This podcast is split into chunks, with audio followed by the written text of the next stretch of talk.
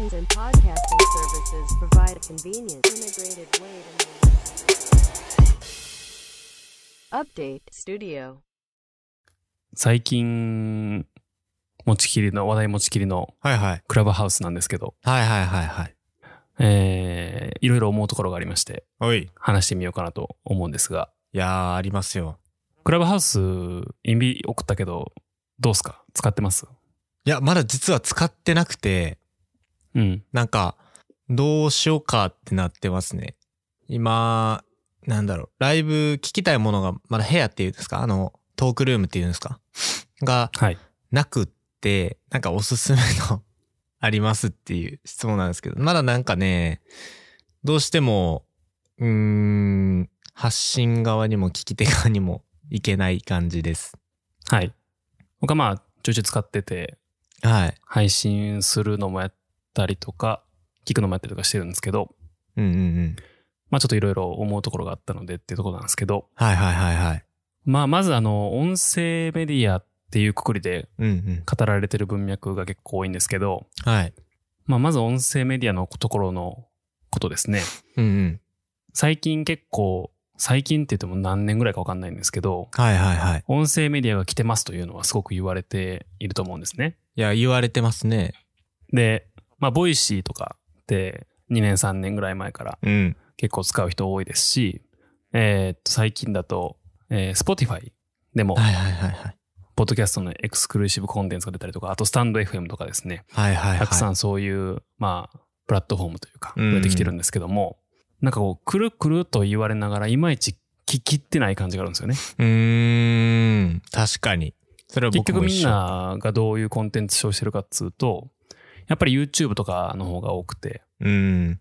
で、なんか情報感度が高めで、アーリーアダプターっぽい人とか、ギークっぽい人をフォローしてはいるんですけども、はいはい。なかなか音声メディアがメインストリームに、まだいまいちなってないんじゃないかなっていうのを感じてて、はいはいはい。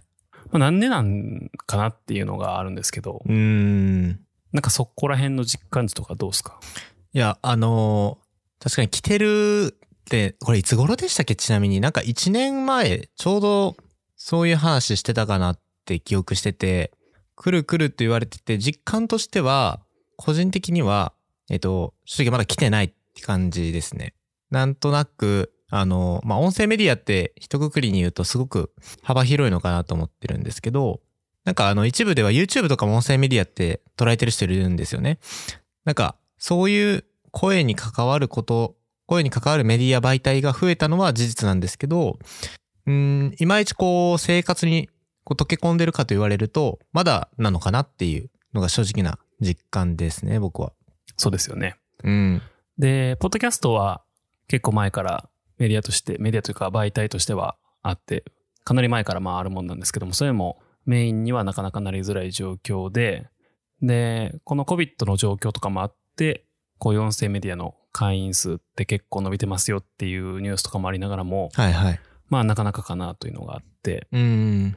一回なんかこれを機に入るんじゃないかと言われたのが、スマートスピーカーを皆さんが持つようになったりとかしましたとはいはいはいはい。いうところと、それから、えーっと、手ぶらでコンテンツが消費できる耳っていうフィールドを攻めているっていうところとうん、うんうん。 2点が言われてること多かったんですけど、まず前者のスマートスピーカーなんですけど、はい。スマートスピーカーみんななんか安いから買ったものを使ってないっていうケースがほとんどなんじゃないかなと思うんですけ ど、どうなんですかね、実際。実際、あの、大半そうだと思います。その、スマートスピーカーで、なんかのデータで見たんですけど、スマートフィスピーカーを持ってる人、なんかここの、あの、パンデミックの影響で、この消費されてるこのガジェットで一番多かったんって、えっと、Bluetooth イヤホンとスマートスピーカーだったんですよね。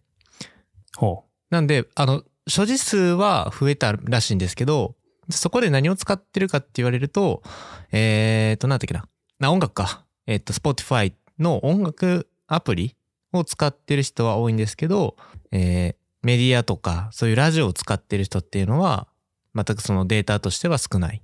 分母としては少ないみたいな記事を見て、まあ僕個人的には使ってるんですけど、やっぱりこう、同年代の友達とかと喋ってる時に、やっぱり今回のクラブハウスのあのニュースを皮切りにじゃないですけど、なんかどういうラジオ番組聞くっていう話題がちょっと増えてきたりするんですよね。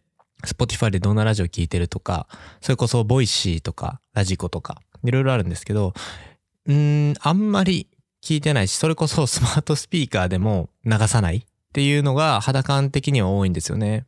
なんか、うん、だと思うんですよね。スマートスピーカー、僕も家に4個ぐらいあるんですけど、はいはい。実際、音楽を聴く用途で使うところってほとんどなくて、うーん。ほとんどが、あの、家電のコントロールをする音声のインプットデバイスとして使ってるところがほとんどなんですよ。はいはいはいはい。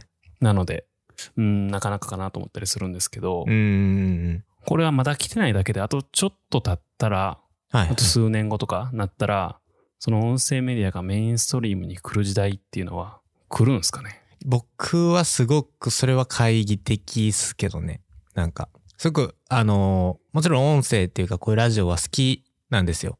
好きだし、もっといろんなものに触れたいと思うんですけど、なんかスマートスピーカーの観点で言うと、それでじゃあ日常的にしょっちゅう聞き流すかって言われると、なんとなくですけど、うーん、ラジオで聞く必要はあんのかなと思いますけどね。YouTube でもいいんじゃないか。こう動画とラジオのこう、なんていうんですかね、大きなこう違いっていうのが、いまいち僕も分かってないのもあるんですけど、なんかこのまま平行線で進むんかなとか思ってたりもします、僕はね。 YouTube をラジオ的に使うっていうのは結構あるかなと思っていて、うん。例えば、あの、堀江さんの YouTube とかって、あの、あれ、ホリエモンチャンネル動画なくてもいいじゃないでですか。そうそうそうすそう、はいはいはい。動画なくても成り立つものだと思ってるので、はいはいはない、はんい。かあのチャンネルのコンテンツ消費するときは、だいたいラジオ的に聞いてますね。うん。あの、、プレミアム会員にしてると、バックグラウンド再生ができると思うんで、うんうんうんうん。そうですね。それで聞いてることが多いですけどね。うん。YouTube ってスマートスピーカーと連携できましたっけあー、どうなんだろう。やり方があるんですかね僕なんか、すいません。ちょっといつも使ってる感じだと、できないっていう認識なんですけど、うん、できない気がする。ね。なんかあれはあれで、なんかもったいないなっていうか、あれで流せるんだったらすごくいいなとは思うんですけど。なんか、Chromecast みたいなのがあったらね、いけるかもしれないですけど、多分それは映像も一緒に出ちゃうんで、頑頑張って音声だけスプリットして出し出して、それをスピーカーに接続しておくみたいなうんうんこ。とが必要な気もします。そうですね。なんかこの音声メディアがいつになったら来るのかみたいなところで言うと、その、もうこの話題になってる時点で、なんか来てるのかなっていう、もうすでに来てたりするのかなっていう見方も僕は一回してたんですけど、なんか福永さんどんな感じですかなんか来るのかっていうのは。これから来るのか、今現状来てるのかどうかみたいな。来るっていうのが、なんか何を持ってくるかみたいなのがあると思うんですけど、はいはい。やっぱり、それにコンテンツをなんか出してくれる人がたくさんいて、はい。で、かつ、なんかスター、ポッドキャスターみたいなのがいて、うんうんうん。で、それを目当てにまた人が集まってきてっていう風に、プラットフォームになっていくと、ああ、来たなっていう感じが。YouTube とかも YouTuber がいて、みたいなはい感じじゃはないいですか。はいはい、はい。まあ、あ、あとはある程度のなんか収益構造があってみたいなのあると思うんですけど、うん。あの、Apple のポッドキャスト、ポッドキャストっていうの自体はい。なんですけど、結構認識は難しいんですけど、うん。あまあ結構なんか、このポッドキャストを何で聞いてますかっていうのとかも見てると、やっぱり Apple ポッドキャストで聞いてる人が多くて、はいはい。ただ、Apple キャポッドキャストっていうのは、その、ポポッドキャストを聞くクライアントで、かつ、検索ツールみたいな感じなんですよね。位置位置づけ的には。ポッドキャストがね。はい。だから、プラットフォームではないんですよ、これ。うんうんうんなんか、なんていうんですかね。例えば、今回録音した、この録音、音声データを、Apple が持ってるってわけじゃなくて、うん。うんうんうん。なんか RSS フィードみたいな感じで、はいはいはい。そこを通して見てるだけみたいなうん。のがあるんですよね。で、あの、対してあの、ボイシーとかは完全にプラットフォームになってるんですよね。はいはい。メディアプラットフォームですかね。言ったら。その中で閉じているといううーか、ん。スタンド FM とかもそうですね。はいはいはい。なんで、ただ、一つその、人がたくさん参入してきて、コンテンツを出してくれるってとこに、やっぱそこを、それが収益化できるかみたいなのがあると思うんですよ。はい。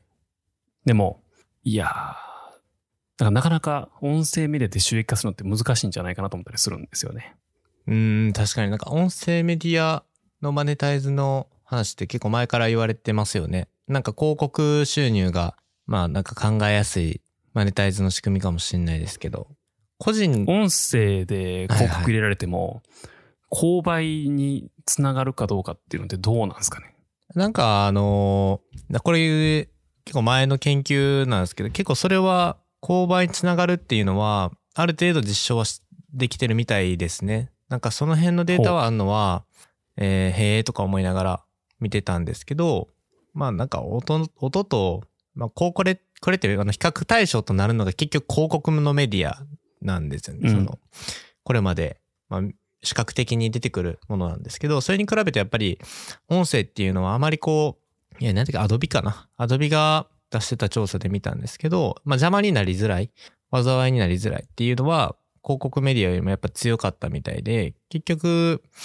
まあ消費財とかなんですかね。効果があったのっていうのは、ブランド想起しやすいというか、まあなんか脳、洗脳に近い、洗脳に適してるメディアっていう風にラジオって昔から言われてるじゃないですか。ヒトラーとかが使ってたりとかもありましたけど。なんかそういうのと幸せは若干あるんですけど、だから個人がじゃあ、なんだろうな、ラジオでマネタイズをするってなるっていうのとは、またここは切り分けて、ある程度ちょっと考えないといけないのかなって思ってます。ブランド、ブランディングとか、まあ、認知をうん高めていくっていう側面では、ラジオっていうのはすごく親和性は高いのかなっていうふうに、まあ僕は思ってますね。認知を高める側面っていうのはあると思ってるんですけど、はい。例えば、少し前にこのポッドキャストで話しましたけど、スジャータってはいはいはい。。あるじゃないですか スジャータね。スジャータは知ってるっていう話をすそるのと、、うんうんうんうん。ラジオで聞いたことがある、時報で聞いたことがあるっていうのがあると思うんですけど、はいはいはい。そういうなんかこう何回も何回も繰り返し耳に入れることで、あ、聞き覚えがあるっていうのがあると思うんですけど、うんうんうんうんまあ、例えば YouTube とかだと分かりやすいのが、あの、いいと思ってから買うまでの購買につながるまでのルートが明確にあるじゃないですか。そうですね。ありますね。例えば、なんだろうな。えっ、と、この、なんか、ビジュアルでかっこいい。で、こういう風に使いますって操作を見せる。うんうんうんうん。で、超使いやすいです。えー概要欄にリンクを貼っています。っていう流れがあるじゃないですか。はいはいはいはい。なんか買おうと思ったらなんか結構超スピードで書いたりすると思うんですけど、確かに確かに。まあ、音声メディア今、これ配信してるやつ毎回あの小ノート書いてるんで、それのリンクこそあれ、うんうんうん。そうじゃないものってやっぱそこの動線が弱いと思うんですよね。はいはいはい。確かに。それは思いますね。はい。なので実際この買うっていうアクションまでにコンバージョンする数っていうのは結構きついんじゃないかなと思ったりして、ブランディングとかマーケティングの一環であればまあ可能性はなくはないんかな。そうですね。ブランディングに適してそうですね。まあなんかマーケティングとブランディングでちょっと、あの、違うんかなと思って今聞いてました。結構ブランディングには適してんのかなって。まあ認知をし、えー高めるというか、企業の価値を高めていくっていう。マーケティングではもうもう少し難しいかもしれないですけど、ブランディング活動の一環では、これから例えばメディアで YouTube に流してたとか、あとは、うーん、テレビ広告を出していたっていうものから、ラジオに変わっていくっていうのは全然ありえそうな話ですよね。なんか媒体が増えるっていうだけの話だとは思うんですけど、それはめっちゃ親和性はあるのかなと思いますね。そうっすよね。うんまあでも、うん、なかなかこれ、結局なんかお金が動かなかったら流行らないっていうのはあるじゃないですか。確かに。プレイヤーも集まってこないですし、確かに。細々と趣味でやり続ける人をプレイヤーとしてキープし続けるのも限界があると思うんで。うん、なんか、めっちゃ思いました、それは。あのななんか国の違いもあるのかなって僕ちょっと思ってて、なんか、アメリカが一番やっぱりこうラジオってすごく発展してるし、ずっと昔から使ってるじゃないですか、お国柄で。車社会だし。はいはいだからこう、Spotify のラジオとか、えー、もう僕らみたいな 20代前後の人たちって、もう6割、7割が毎日100分から120分ぐらい中国だったら180分ぐらい毎あの毎日ラジオを聞いてるっていうぐらいのデータ出てるみたいでほなんか国の風土柄もあると思うんですよね車社会とか移動時間が多いというかなんかそういうもので人の耳に触れてる時間がそもそも長いからこそ、えー企業もより取り掛かりやすいしお金がより集まってくるしっていうなんとなくこう、うん、音声の風土というか文化みたいなのがあるからっていうのは一定数やっぱあると思うんですよね。なんか日本ってそもそもラジオを聞くって FMAM であったと思うんですけど、そこにじゃあお金を投下するかって言われるとあまりなかったと思うし、もう一回ここがなんていうんですかね、より戻しじゃないけど、うーん、マネタイズできるようになるのかって言われると、そこはもうちょっと懐疑的に見た方がいいのかなって思ってたりもするんですよね。だから個人のクリエイターとしてこう、YouTuber みたいな形で、なんだろう、ポッドキャスターって言うんですかね。ちょっと、あれですけど、なんかそういうので、えーマネタイズをしていったりとか、収益化をして、クリエイターの人が増えていくっていうのは、もうちょっとこう企業のバックアップ、それこそなんか Spotify がやってますよね、今。あの、なん独自のプログラムを、なんか記事で過去に言いましたけど、今年もクリエイターサポートプログラムか、確か。あの、古典、古典ラジオさん、えーはいはと、あと、僕は聞いてないんですけど、イングリッシュな、なの、英語のラジオですね。と、あと墓場のラジオとか、なんかあの辺とかってクリエイターサポートプログラムで、Spotify が、あの、ポッドキャストの人、配信している一般人の人たちをこう発掘したりとかして、で、うん。こう共有していくためにお金を出したりとか、あと新しくそのクリエイターの人たちを育てるために Spotify がお金を出して、あの、収録環境とかをこう育成させる、まあ、育てるっていうところで、結構精力的に日本でも今やってるっていうのは、去年かな確かサポートプログラムって始まってたと思うんですけど、ああいう企業の、だ大きい企業のバックアップとかがないと、なんか日本ではどうしてもちょっと溶け込んでいかないのかなっていうのと、うーん、なんかなんか角立つ表現じゃないですけど、こう、なんだろうな、ただ垂れ流しておくだけの、なんか中身のないコンテンツっていうものに対して、誰がお金を払うんだっていう。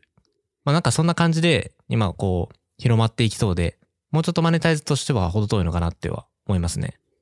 なるほど。まあ、ある程度そういうところのなんかこう、配信者というか、を育てていかないといけないっていう側面はあるのかもししれないですね。YouTube も結構式のタイミング、まだ、まだあるのかわかんないですけど、れない。はいはいはい。 YouTube クリエイターズキャンプみたいな感じで、ありますよね、なんか。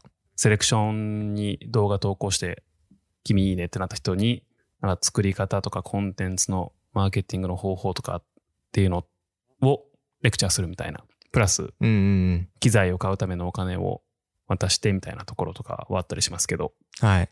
多分それに類似したようなものがないと、メインストリームのメディアになりにくいのかもしれないですね。なかなか僕は難しいと思いますね。じゃないどこまで行ってもなんかその趣味の世界で終わってしまって、なんか YouTube って最初はそれで、YouTube も最初そうだったんですよね、多分。その自分の好きなものとか上げておいて、で、そこにこう、えーメディアが広告を出したりですとか、お金を投下することによって、もっとこう、競合優位性って言ったらいいんですかね。他の人とは違うクリエイト要素を出していくっていうものにより拍車がかかってたと思うんですけど、今音声って実際それが顕著じゃないんで、なんかざごったになってる僕印象あるんですよね、音声。えーそうですね。なんか、ポッドキャストやってても思うことですけど、やっぱはりいポッドキャストは難しくて、うんいや、うーん、なんかある側面では簡単で参入障壁引くは低いんですけど、はいはいはい。まあどういうところかっていうと、えーっと、マイク一本でいいじゃないですか。はまあい。極論、なんていうんですかね。iPhone の付属のイヤホンとかでも全然良くて、うんうん喋りさえすればいいというところなんですけども、まあ対して YouTube って結構、あの初期投資がかかりますよね。そうですね。カメラもいるし、なんか、もろもろ機材いりますもんね。まあ今はもうね、iPhone とかでもカメラがすごい綺麗なんで、ん iPhone1 個取って、で、なんか無料での編集できるソフトとかもいっぱいあるし、うんうんうん。みたいなところで上げたらいいやんっていうのあったりすると思うんですけど、コース多いですようんね。編集する。。ああ、そうですねコー。コースも多いですね。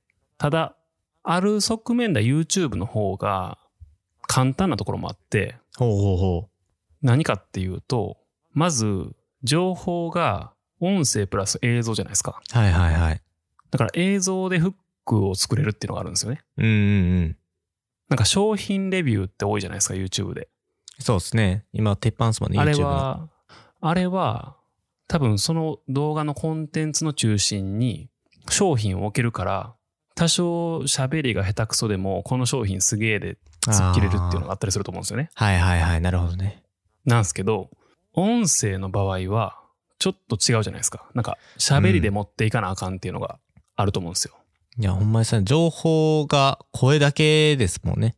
なんかコントと漫才の違いみたいなところかもしれないですけど、うんうん要はなんか、より縛りが短ある中で、うん。うんうんうん。コンテンツを成り立つな成り立たせないといけないっていうのは実は結構参入障壁低いけど質の高いコンテンツを出すのはむずいみたいなのもあるのかもしれないなと思ったりします。そうですね。僕は質の高さもそうですけど、誰が発信してるのかっていうところがより強くなってくるなっていうのは動画に比べて強いと思ってまして。ああ、そうですね。なんか、いや、これ結構僕の考えないあれなんですけど、YouTube って、ある程度誰が発信してるかって最初置いといても見るものってあると思うんですよ。はい。で、結構僕らもそうなんですけど、YouTube で今検索したりするんですよね、結構。ある程度のものって。ああ、そうですね。まあ世界で2番目にでかい検索エンジンは YouTube だと思ってますから、僕は。あ僕も一緒ですね、そこは。なんか、さちなみに3番目は Instagram です。あ、そうなんですか。 インスタ、あ、確かにそっか、インスタも使うか、それで。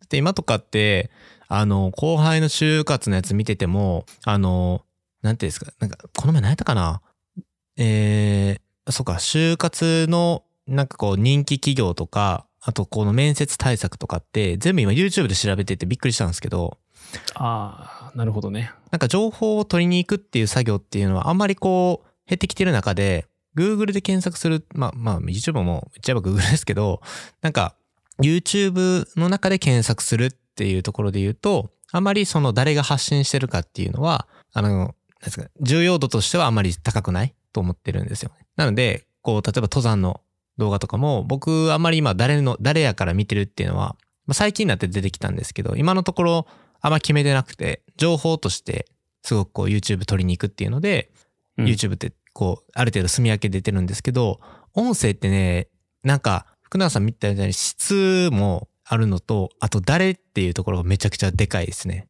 この人が喋ってるからっていうので、なんか、なんですかね、トークの内容覚えてないけど、この人やからなんとなく垂れ流して聞いてるっていうのが音声の面白い特徴やなっていうのも思ってて。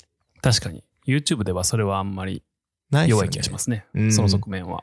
だからここは、一個こう、音声の特徴、めちゃくちゃでっかい特徴やなっていうのはあるんで、その人が何を言ってるのかっていうところによって、なんだろうな、うーん、割と宗教感も強くなってくるのかなと思いますし、なんか音章じゃないですけど、なんかヘイトスピンで音章とか言われたりしますけど、誰が何を言ってるのか、何を発信してるのかじゃなくて、誰がどういうことを喋ってて、えー何について語ってるのか、この人の意見が知りたい、この人の声が聞きたいっていう、そういう価値基準での音声メディアだなっていうのは、すごく感じてるんですけど、だからこそ、あの、発信しやすいけど厳しいのかなって思います。その、ポッドキャストとかで、こう、音声を発信して、こう、有名になりたいというか、自分のブランディングをしていきたいっていうのは、僕は YouTube 以上に難しいのかなってすっごい思いますね。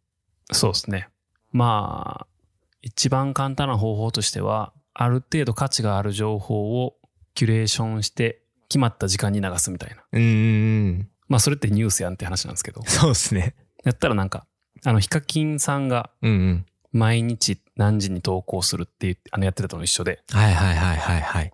なんかもうスケジュール化して、人の生活に入り込んでしまうと定着しやすいみたいなのあるかもしれないですけど、うんうんうん。だからコンテンツで引っ張ってくるっていうのがなかなかなかね、厳しいですよね。あそとうですね YouTube はなんか、うーん、なんか本気出したら10分ぐらいの動画って3、5秒ぐらいで見れるじゃないですか。 なんか音声、動画のこう、プログレスバーのところをピッピッピッピッピッってなんか10箇所ぐらいクリックしたら大体中身わかるみたいなのあると思うんですけど、いやー、やってる。字幕もついてる し。やってるなーそけれ。ど、音声見て無理っすからね、それが。確かに音声検索がむずそうですよね。その音声の中検での。索むずいし、なんか前後も聞かないとわからなかったりすると思うんで、うーん。なので、なんか、聞こう、ながら聞きかもしれへんけど、聞こうと思ったらある程度長いこと聞かんと、わけがわからんっていうところもあったりして、はいはいはいはいはい。なので、なんか消費が難しいっていうのはありますよね。そうですね。当たり引くまで、なんかこう、トライするのも、なんかトライが一回一回が長いみたいな。うんうんうんうんうん。いや、ほんまそうやなって思います。音声メディアって、あのーまあ、流行ってるか流行ってないかで言われると、多分流行ってきてるものだと今思うんですよね。クラブハウスとかもあると思うんですけど、はい。なんかこれから、なんかスタンダードになるのかなっていうのは、なんかそこどう思いますかねうーん。なんか音声メディアが、こうクラブハウスのことですごい思ったんですけど、使っててね。はい思ったんですけど、音クラブハウスが、これは音声のメディアなんだよみたいなことは言われたりすると思うんですけど、それもなんかいまいちちゃうなと思ってて、うんうんうんうん。で、なんか、耳で聞く版のツイッターみたいな、ああー、確かにそうかもと思ったんですけど、はいはいはい。それもなんか結構違うなと思っていて、うんうんうん。結局、これにハマる人は、フォモっていうのが、あの、フェアオブミッシングアウトっていう、逃したくない。うんうんうんそれをうんうん要はクラブハウスってアーカイブが残らないんで、うんうん。それを聞き逃すともう聞けないんですよね、基本的に。そうですね。それも規約にもなんか同意がない限りは録音してはいけないみたいなのもあって、はいはいはい。っていうのがあるから、それがリテンションにつながってるメディアなんかなっていうふうには思ってるんですけどね。うーん。なんかツイッターの音声版っていう単純なくくりじゃないですよね、あれ。うん、そうなんですよね。僕ちゃんと見てるわけじゃないんで、勝手なこと言えないですけど、そもそものだって参入障壁というか、そこにいたどり着くまでの壁高いですからね。まあ、そろそろなくなってきてる感じありますけどね。うんあれ、入ったら2人紹介できるんで、インビテーション送れるんで、はいはいはい。あの、理論上は指数関数的に増えていくんですよ、ユーザーが。そうですね。はい。なので、だいぶ増えてきていましたね。僕入ったのが1月の20何日とかでしたけど、うーん。その時は。はもうタイムライン上に、あの、クラブハウスのインビテーションくださいって言うとめっちゃいましたし、メルカリでなんか1万円とかぐらいで インビテーションが売られてました。ええー。1万円で売るんや、インビテーション。はい。まあ、そっか、そんだけ。それもだから多分戦略的にやってる部分もあると思うんですよ。うーん。ハイプを作るためにっていうのでね。確かに確かに。今って、福永さんどういう用途でクラブハウス使ってあるんですかえーっとね、聞く分に関しては、なんか、たんまにフラッと覗くと、うん。ガチのすげえ人、うんうんうん。まあ、あの経営者の人とか、その業界とか界隈のトッププレイヤーの人とかはいはいはい。が、なんか、え、この人とこの人が話してんのみたいな感じで、なんかパネルディスカッションというか、うーん。セミナーみたいなことをやってることがあったりとかして、はい。まあ、それは、あの、シンプルにレアなんで、あの、聞いてたりとかうん、うんうん。この前とか、あの、イーロン・マスクとか入ってたし、すごいですよね、それも。それすごい話をね、うん。あとは、えーっと、ちょっとタイムゾーンが違うから聞きにくいところはあるんですけど、はいはいはい。えーっと、投資家の人がなんかルーム開いてて、うんうん。 VC の人とかが。で、あの、スタートアップのピッチをしたらそれを添削してあげるよみたいな、アドバイスしてあげるよみたいなはいはいはいはい。のが結構あって、それ覗きに行って、なんかビジネスアイデア的なことをみんな話してるんで、お、すげえなとか思いながらはいはい聞いて、はい。なるほどと思ったりとかみたいな、そんな感じが僕の使い方ですね。うーん。なるほどな。結構。で配信の方ははいなんかスケジュールして友達とあのまあ簡単に言うと雑談をする部屋を作っているみたいな感じですねああ、はいはい。配信側としてはね。はいそうですそうですんそっかそっかそっか。なんか SNS、クラブハウスってでも SNS になるんですよね。 SNS なると思うんですけど結構うーんそうですねポッドキャストって今のやつこれもそうですけどはい。録音したものを配信するじゃないですかうんうんうんうん。でそれを聞きますよねはいはいはい。つまりその聞いてる人っていうのは数日前とか、まあ、数時間前とかっていうある程度タイムラグがある中でコンテンツを消費してるとはいはいはいはい。いう構図になってるじゃないですか。それは YouTube とかもそうで。うーん。で、もっと言うと Twitter とか Instagram とか Facebook みたいな SNS もうんうん。全部タイムラグがあるんですよ。そうですね。はいはいはい。非同期のコミュニケーションなんですよね、基本的うんに。過去の投稿に対してライクをつけるとか、過去のつぶやきをリツイートするとかっていうのが基本じゃないですか。だからリアルタイムじゃないってことですもんね、全部。何か、す事故なんですもんね、全部。でもクラブハウスは、あの、同期コミュニケーションなんですよね。うーん。で、これがなんか結構でかいんじゃないかなっていうのがありますね。はいはいはいはい。そっかそっか、それは違うか、やっぱり。でも、なんか、リアルタイムの配信をして思うのは、なんかライブになると、ライブやるのってちょっと嫌じゃないですか。嫌というか、何が嫌なんですか ライブやるのが。え嫌というか、はい。なんか、ちょっと構えませんよし、みたいな。ああ、まあまあ、その、今から放送やっていう感じですよね。そう。うーんうんうんだから今日のこのレコーディングもうん。、ああ、なるほど。そそういうことですね。う、ノーライブなんですけど、はいはいはい。なんか気持ちいい、その方がああ、確かに。それを気にしなくていいというか、いや、あるんじゃないかなと思っていて、ああ、ちょっと無意識ですけど、それなんか感じてるかもしれないですね。だから、まあ、今まではただブログとかうんうん。っていうのも、ここう時間をかけてしたためた記事を公開してそれを見てもらう。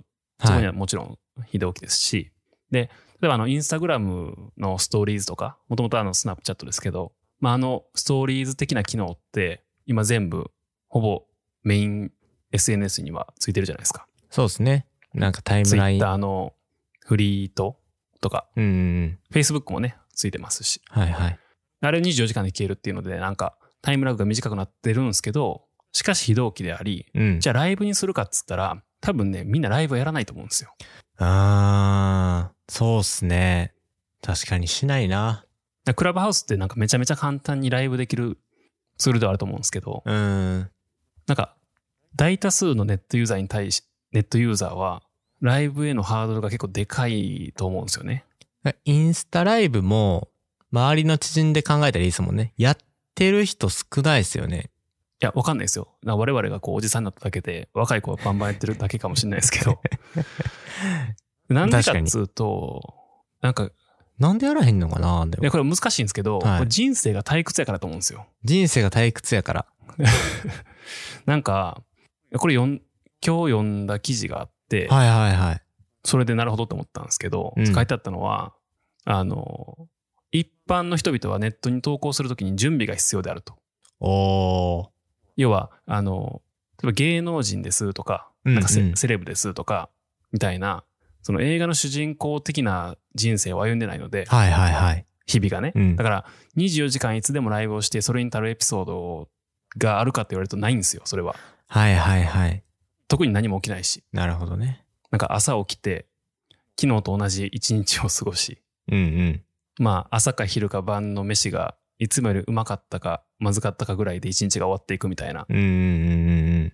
ていうのがあると思うんですよね。はいはい、はい。だから、我々のほとんどは SNS にコンテンツを投稿するときっていうのはやっぱ周到に準備をしてでそれに何重にも化粧を施してうんうんうん。大量にディスクレームを入れた上で満を持して慎重にエンターボタンを押してるっていうのが現状なのではないかと思うわけです。いやー確かにそれ感じますね。なんかそのままね、あげれるほどの日を過ごしてるわけでもないしと、そう精一杯で確保も、して、ね。そのなんか、めちゃめちゃ準備して投稿したものが並ぶタイムラインを見て、結構みんな、なんと、我が人生はみずぼらしいんだみたいな感じで嘆いてしまうと。うーん。でも実際はその SNS に現れてる、タイムラインに流れてる他の人の人生っていうのは、彼ら彼女たちの人生におけるトップ数パーセントのハイライトでしか過ぎないみたいな。うーん。なるほどな。なんかライブ配信する勇気がないってことなんですかね。そうなんですよ。そのライブ配信でやっぱやっぱ上位数パーセントの、なんかめちゃめちゃ自己主張が強い人と、はいはいはい。あとなんかマジで毎日がドラマに溢れた多忙を極めるアーティスト、有名人とかね。芸能人とか以外はやっぱりなんか日常的にライブをするっていうのってきうんきついんじゃないかなっていうのというかはいはいはい。生身で動機コミュニケーションで戦えるバイタリティって多分ほとんどの人持ってないと思うんですよね。うーん。確かにな。だからなかなか一般の人とかライトユーザーには不向きかもな。クラブハウサー的なはいはいはい。っていうのはなんかならないっていうのはまあそれ YouTube とかも当たり前なんですけどうーん。だから今後はなんかその有名人とか芸能人とかのそのなんていうんですか放送局というかマスメディアとかその企業とかを通さない形の独占の個人配信のなんかラジオみたいな感じになるんじゃないかと思ったりするんですよ。はいはいはいはいはい。であとはなんか情報商材屋さんとかが来たりとかう、ーん。なんかスピ系の人が来たりとかみたはいいなはいそういうカオスな感じになってくる可能性はなくはないんですけど、確かに確かに多。分なんかそういう方向性なんじゃないかなと思いますね。なんかめちゃめちゃハイバリューなクラブハウサーがやるルームだけが残って、それ以外は危機戦に回っていく世界観になっちゃうかなと思ったりします。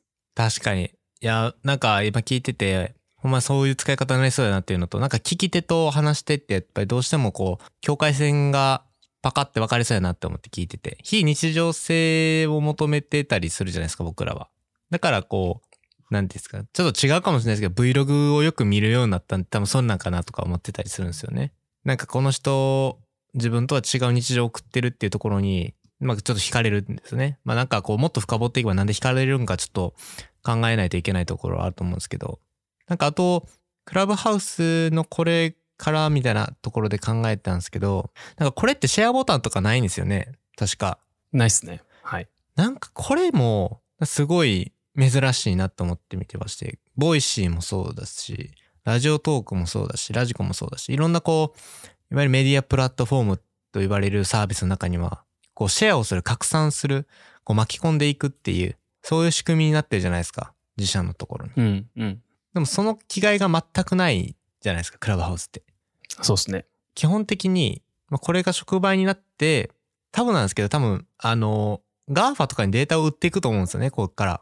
うん。電話番号もこれ、ある程度、要は把握した状態での趣味思考性を把握できてって、これすっごい情報を多分今、クラブハウスで集めてると思うし、で、なんかこの、ハブになってると思うんですよね。これ多分有名人の人が、とかが使うと、なんかこのクラブハウス呼び込んで、で、この限定的な配信するじゃないですか。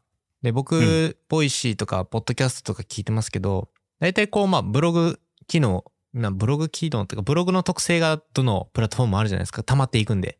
はいはい。で、あの、この人の放送回とか、あの、1話からバーって見たいなっていう形ですよね。もうなんかこれアマプラとかネットフリックスも同じ戦略取ってるじゃないですか。だいたいこう、最初から1話からだいたい6話まであるじゃないですか。最初バンって出たら。うんうん。で、気になったらこう、なんですかね、だいたい1話、2話、1エピソード、2エピソード見たら、聞いたりしたら、あ、なんかいいなってなって、そのままバーって聞いていくじゃないですか。なんかその取っかかりに、なんかクラブハウスはすごくなりそうだなっていうのはめちゃくちゃ感じてて。でも、同じような機能でスペーシーズっていうのをツイッターがあ、ツイッターね。あれ。これツイッターでも ツイッターで、それやったらもうツイッターでやるくない確かに。なんかでもツイッターってなんか、僕の勝手な印象なんですけど、なんかあれもこれも着手しすぎて、どの結局メディアにも勝ててないというか、ツイッターって確立してないんかなってすごい思っ てて。なんか確かに。結局ツイッターがいろんなメディアの中で首位取れたことってないんで、あんまり僕もね期待もしてないし、多分使わないと思うんですよね。うーん、確かにね。だって今まで過去でツイッターがなんかのプラットフォームに勝ったことってないんですよね。うん、確かになんか、ライブ配信とかペリスコープとかありましたけどね。それもうん閉じちゃいましたからね、結局。そうなんですよ。だからうんクラブハウスって多分なんかその限定的なところでの価値もあるんですけど、そこがとっかかりとなっていろんな多分、えーその個人の人の、えープラットフォームとなっている媒体に飛ん飛ばす、なんかそういう、なんかハブになりそうな、まあ、なんかハブになってる感じはあるね。あれね、ね確かにねめっ。ちゃいいなんかこの立ち位置というか、なんかどこにも属さんっていうか、元からうん。なんかいや、勝つ気ないっすみたいな感があって、うんなんかそこも新鮮だなって見てたんですけどね。この出てきた時は。はい。まあ、なんか、ここら辺の一連の流れというか、あのーなんていうんですかね。同期コミュニケーションと非同期コミュニケーションの、えープラットフォームの歴史みたいなところが、はいはい。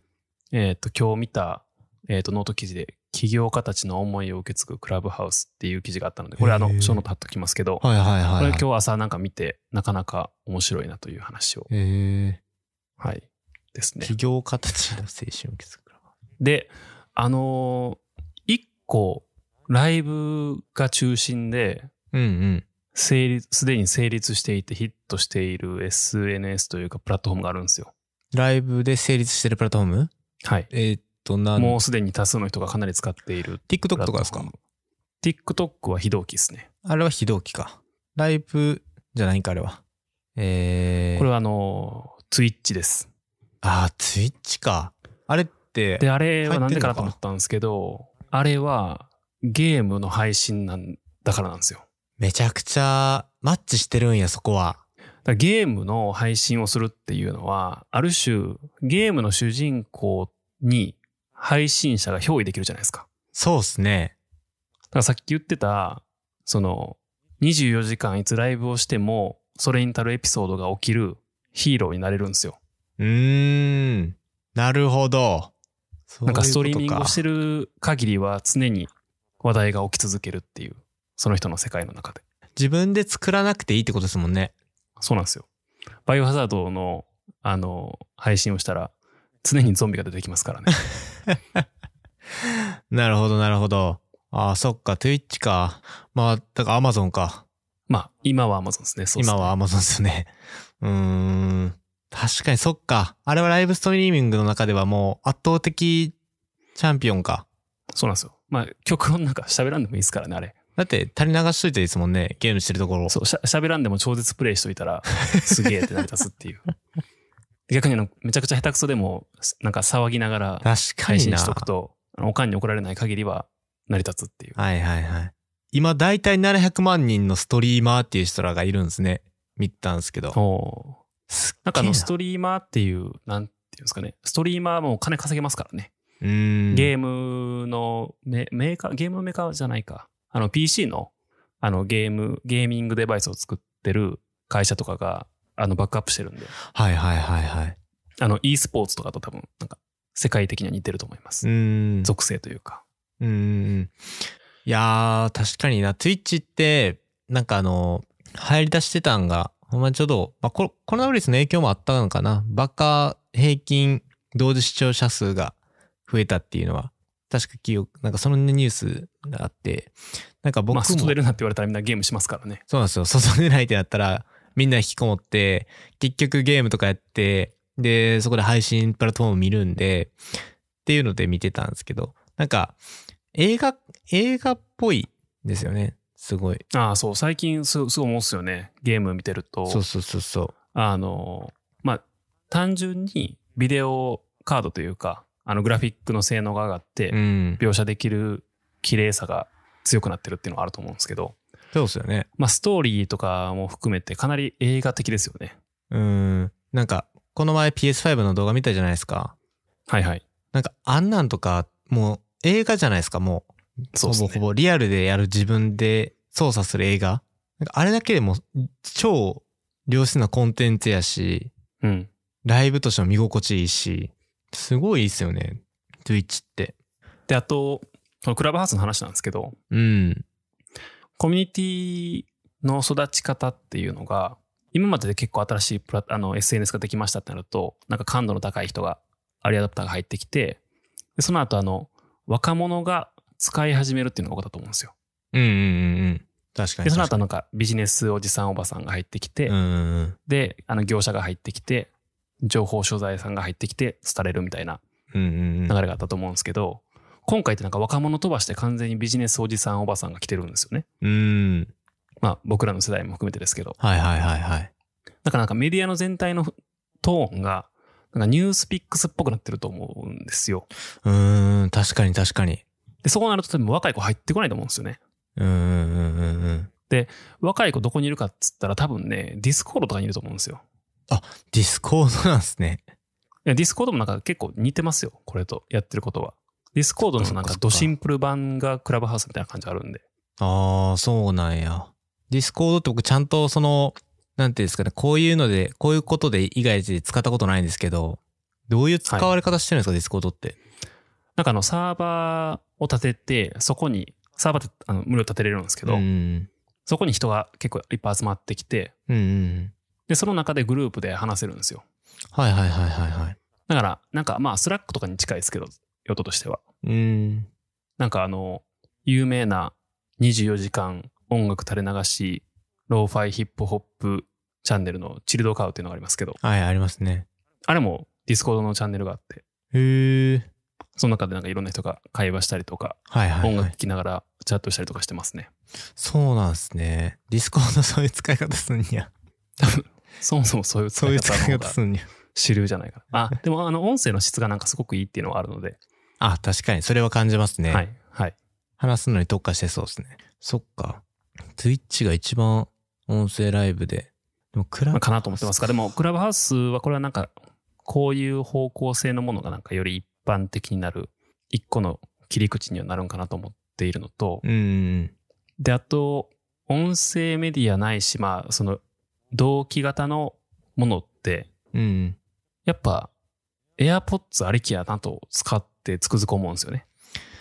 いや、ほんとそうっすよね。AirPods とか、まあ、それこそ冒頭あったスマートスピーカーありきというか、ハードがたくさん出てきたじゃないですか。えっと、1年、2年ほど前から、Bluetooth イヤホンがめちゃくちゃ出てきて、スマートスピーカーも、もういろんな企業が出して、それこそ Apple も出しましたけど、この2年間の中で、たくさんこう、ハードが出てきたんですけど、ソフトがあんまりね、充実しなかったっていうところが正直あったじゃないですか。